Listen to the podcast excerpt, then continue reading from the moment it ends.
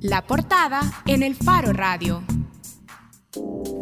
Esta semana en elfaro.net, María Luz Noches, periodista del Faro, nos comparte, nos presenta el testimonio de seis bailarinas que acusan a Roberto Navarrete, director del Ballet Folclórico Nacional del Salvador, de acoso sexual durante 23 años en diferentes ocasiones y en la voz de diferentes bailarinas, María Luz Noches nos va narrando cómo ocurrieron esos episodios de acoso. Y ahora está con nosotros María Luz Noches, está en una llamada porque está de hecho María Luz felizmente atendiendo a un periodo de beca por su trabajo como periodista. Hola Malu. Hola Karen. Malu, gracias por, por aceptar esta llamada con diferencia de horario, porque estás en Alemania y nos estabas diciendo hace un ratito que estás a las 9 de la noche, pero estás pendiente del Faro Radio. Sí, sí, siempre. Y gracias de todas formas. Para mí eh, creo que es importante hacer espacio para esto. Malu, en este texto, en esta investigación que has publicado, partís del testimonio de una bailarina que se atrevió a denunciar el acoso sexual de Roberto Navarrete, como ya lo hemos dicho, el director del Ballet Folclórico Nacional. Pero a partir de este testimonio de esta bailarina, también otras bailarinas empiezan a sumarse a la denuncia. Primero, ¿podrías contarnos cómo finalmente se deciden a denunciar este grupo de bailarinas?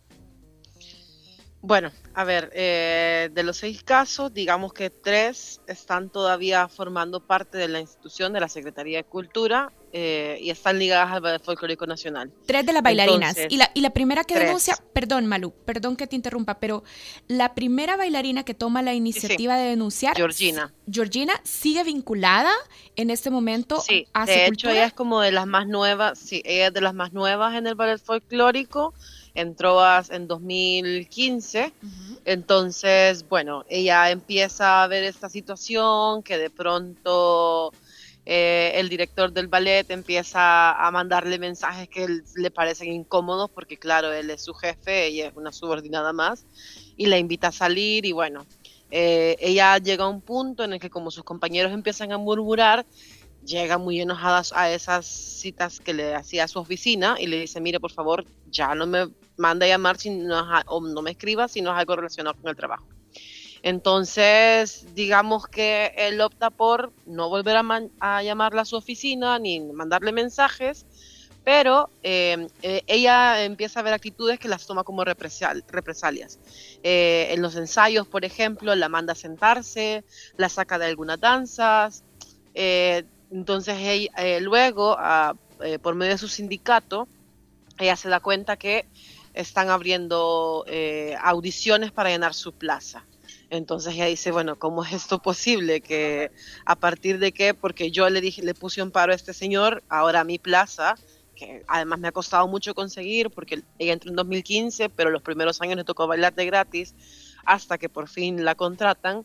Eh, no es justo que ahora, porque yo no porque yo decidí ponerle un paro, yo tenga que, que irme de este, de este lugar, que es algo, es un trabajo que a mí me gusta. Entonces, digamos que ella comenta la digamos no, ella comenta con la situación con sus compañeras y encuentra eco en dos más. O por lo menos dos más dicen, sí, bueno, a mí también me pasó esto en estas y estas condiciones, en este año. Y entonces se deciden hacer eh, grupo, digamos, e ir a poner una denuncia bueno, primero hacen la denuncia a sus superiores, en este caso es Marta Rosales, la directora de arte de la Secretaría, y se de Regalado, que es la Secretaría de Cultura. Y bueno, ellas lo que les dicen es, lo que tienen que hacer es poner la, denuncia, la denuncia en las instancias correspondientes, porque por la ley de servicio civil ellas no pueden hacer nada, ¿no? Más que separarlo eh, según las medidas que luego interpone, eh, luego impone el juzgado. No es que inmediatamente la Secretaría de Cultura lo separa a su cargo. Malu. Entonces, hola, sí.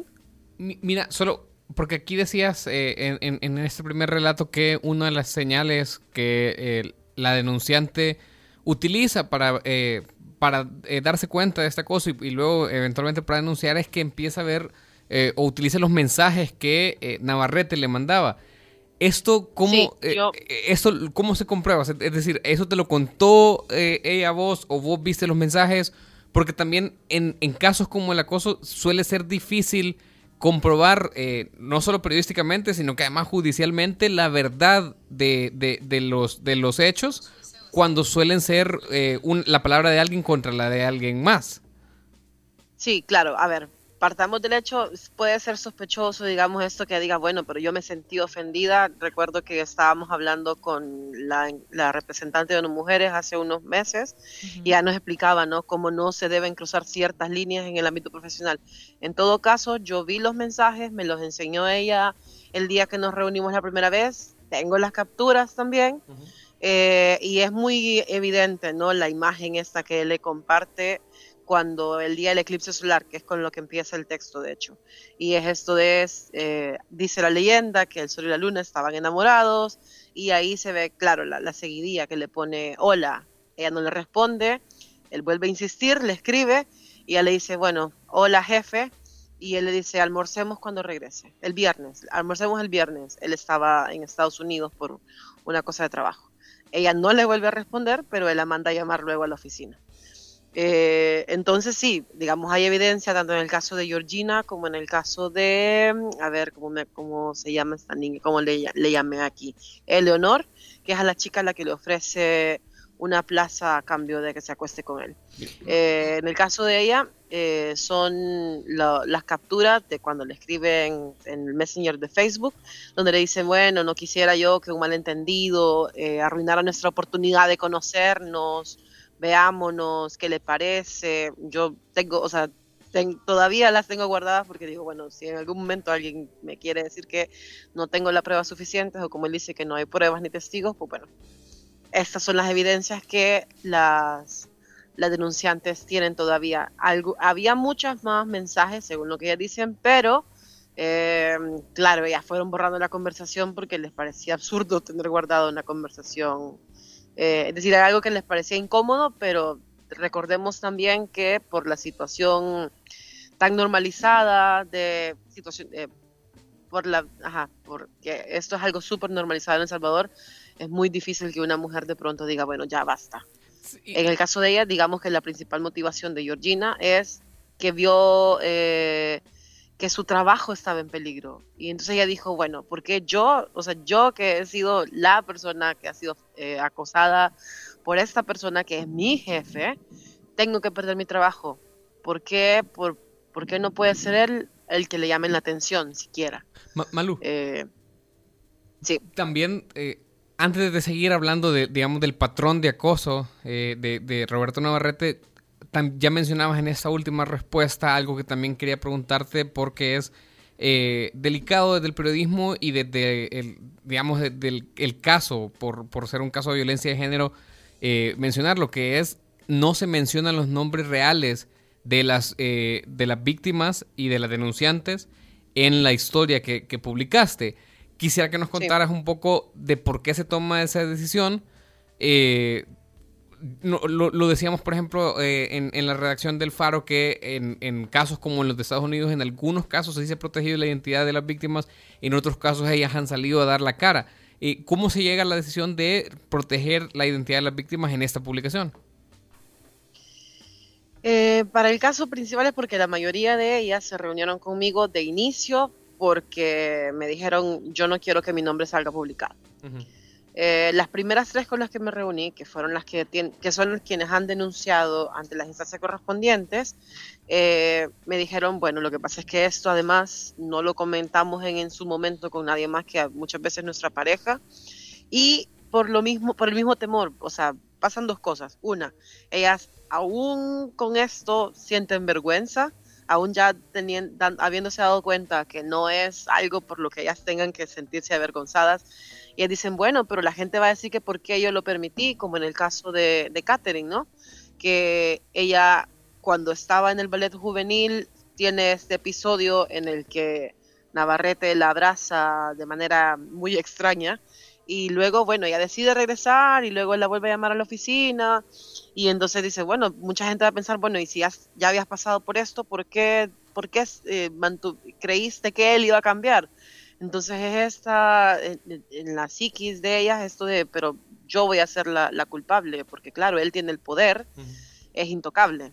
Entonces, este, no quieren ser tampoco eh, objeto de comentarios de parte de sus familias, porque creen que esto al final, lo que ya, en realidad el, digamos, el objetivo principal es conseguir tener un, espacio de paz en su trabajo, ¿no? No sentir que si no hacen algo que le agrade al director, porque se negaron a, no sé, a que la relación llegara a otro nivel de, yo no digo ni siquiera acosarse con él, pero una confianza que incluya este tipo de, gestos, digamos, de abrazos eh, o de comentarios incluso, o de invitaciones a salir, eh, eso, lo principal para ellas es el, ambiente de trabajo y luego que no quieren eh, ser sometidas, ser objeto ni de comentarios de sus familias ni del escarnio público, porque recordemos, hemos visto casos eh, de, acoso sexual eh, en el que las señaladas obviamente son las víctimas y dicen, bueno, es que la forma en la que se viste y además, dense cuenta de algo, son mujeres, son bailarinas de ballet. Sus ensayos tienen mucho ballet folclórico, pero también tienen mucho de ballet clásico. Entonces, claro, están todo el tiempo en leotardos, en, en mallas. Entonces, claro, no es como... Eh, ¿Y por qué se meten a bailar esto si, si sabes? Entonces, eh, ellas no quisieron. Yo, digamos, sí hice el intento con algunas. De publicar sus. Eh, sí, de decirles así como, bueno, pero al final lo que predominó para ellas era esto, lo de, él tiene mucho poder y aunque él obviamente va a saber identificar quiénes son las que han dado su testimonio, no quieren que esto, digamos, traspase a otro nivel en el campo de lo profesional, porque ellas quieren valer como bailarinas, no como mujeres que han sido víctimas de Roberto Navarrete. Malu, ayudándonos entonces a tener claros algunos puntos. Vos nos has presentado los testimonios de seis bailarinas. Tres de estas siguen vinculadas, nos decías, a Secultura, pero ¿nos podés decir cuántas han presentado la denuncia ante la Fiscalía General de la República de esas seis? Tres. Tres. Justamente esas tres que están ligadas al ballet. Hay una más que trabaja todavía en la Secretaría de Cultura.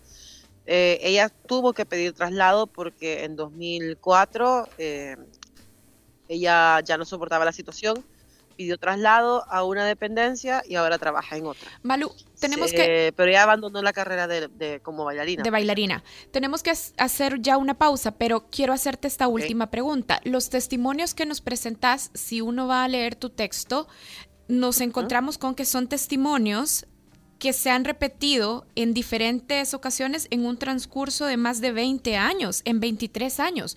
¿Cómo es posible que un acosador ostente un cargo tan importante durante más de dos décadas? ¿Te respondo ahorita o vas a ir a la pausa? Me quedo pensándolo. No, no, no, dale. Ahorita porque después de eso ya vamos a invitar a que la gente vaya directamente a tu texto. Ah, ok, perfecto. Con esto me despido. Eh, mm, claro, porque eh, ellas guardan silencio. Eso es lo que sucede. Si una, si nadie pero nunca eh, nadie, nunca nadie en la dirección de Secultura, aunque sea sospechó. ¿O tuvo indicios de alguna otra manera de que esto hubiera estado sucediendo? Bueno, el caso de, una de ellas habla de cómo ella contó a una psicóloga que llega a hacer un, diagnóstico al ballet. Eh, pero la, la, que era la directora de artes en ese momento o lo pasó por alto o dijo prefirió creer que no porque tenemos que recordar que es una persona que ha estado Roberto Navarrete es una persona que ha estado 23 años en el cargo y mucha gente incluso en los comentarios de Facebook de, de, la publicación ha dicho bueno pero él no, él no puede ser eh, es una persona respetada, ¿sabes? Te ganas el respeto de las personas y claro, nadie va a creer eh, esto, ¿no? De lo están haciendo por envidia, lo mismo que él dice. Porque con una trayectoria, entonces por eso es la, esa es la importancia de romper el silencio, porque permite eh, romperle la burbuja, estallarle la burbuja a la gente que sí, bueno, por el carisma de él y que ha logrado cosas para el ballet y tal, pero eso no esconde ni pone debajo de, de la alfombra actitudes como esta. De hecho, Susan Rodas nos está preguntando a través de redes sociales, un poco conectado con lo que ya, ya mencionábamos, dice, ¿este señor ya tenía antecedentes de acoso o de verdad nunca hubo ningún indicio de que era un acosador para tomar acción antes? Malu, sabemos también que él estuvo antes en, el ballet de la Universidad del Salvador. Y también hay denuncias que vienen de esa época. Sí, de hecho, una de las tres denunciantes eh, fue víctima de acoso cuando ella era parte de la danza universitaria. Ella luego se le encuentra en el Ballet Folclórico Nacional y entonces digamos que el de ella no sucedió dentro del Ballet Folclórico, pero igual sigue estando a merced de él porque él es su jefe. Bien. Entonces eso no borra una cosa. Eh, y lo, eso, romper el silencio para estallar la burbuja y además dejar al descubierto al victimario al acosador. Malu, solo para cerrar, que ya, ya nos tenemos que ir. El caso entonces sigue en trámite en, eh, en un juzgado especial de violencia contra la mujer, hasta donde yo entiendo. Sí, de hecho, eh, las medidas, o sea, como el 23 de noviembre eh, lleva es, llega esto al juzgado, se emiten las, las medidas de protección para ellas son por cuatro meses, se vencieron el 23 de marzo y ya les han dado extensión por cuatro meses más, me parece. El, porque ahorita todavía, digamos, la fiscalía está en el proceso de recolección de información. Antes de ir a eh, juicio. me parece, Sí, antes de, ir a la primera audiencia. Y mientras eso pasa, y con esto cerramos, María Luz también nos cuenta en su texto que Secultura ya ha, ha apartado temporalmente a Roberto Navarrete como director del Ballet Folclórico Nacional. Gracias, A partir de las medidas impuestas por el juzgado, no por, por, digamos... No por iniciativa de, Secultura. Exacto, no por un acto de justicia, digamos entre comillas, de la secretaria con las bailarinas. Y a ver, esto puede sonar feo porque al final ella dice, bueno, la ley de servicio civil no, me, me impide despedirlo, porque si en el transcurso del juicio de, resulta que, claro, sabemos el nivel de impunidad que existe en El Salvador, pero si lo declaran inocente, él puede decir, bueno, actuaron de manera arbitraria. Bueno, en la portada del Faro está publicado este trabajo de María Luz Noches, así es que les invitamos a que vayan y lo lean y gracias a María Luz también por haber aceptado nuestra llamada. Gracias, Malu. Gracias a ustedes, los quiero, un abrazo. Adiós, Malu. Vaya, Malu nos quiere, nos, quiere, quiere a todos. A todos. Bueno, no, algunas personas no. Bueno, y nosotros así hacemos una pausa en el Faro Radio. Vayan a la portada del faro.net para, como lo decíamos, leer este trabajo de María Luz Noches, periodista de El Faro. Nosotros hacemos una pausa, pero cuando regresemos, Carlos Martínez, periodista también del Faro, está aquí con nosotros para hablar de qué, Nelson Rauda. De el Foro Centroamericano de Periodismo, edición 2018. Ya falta un mes. Un poquito. Un poquito más de un mes. Ya volvemos. El Faro Radio. Hablemos de lo que no se habla. Estamos en punto 105.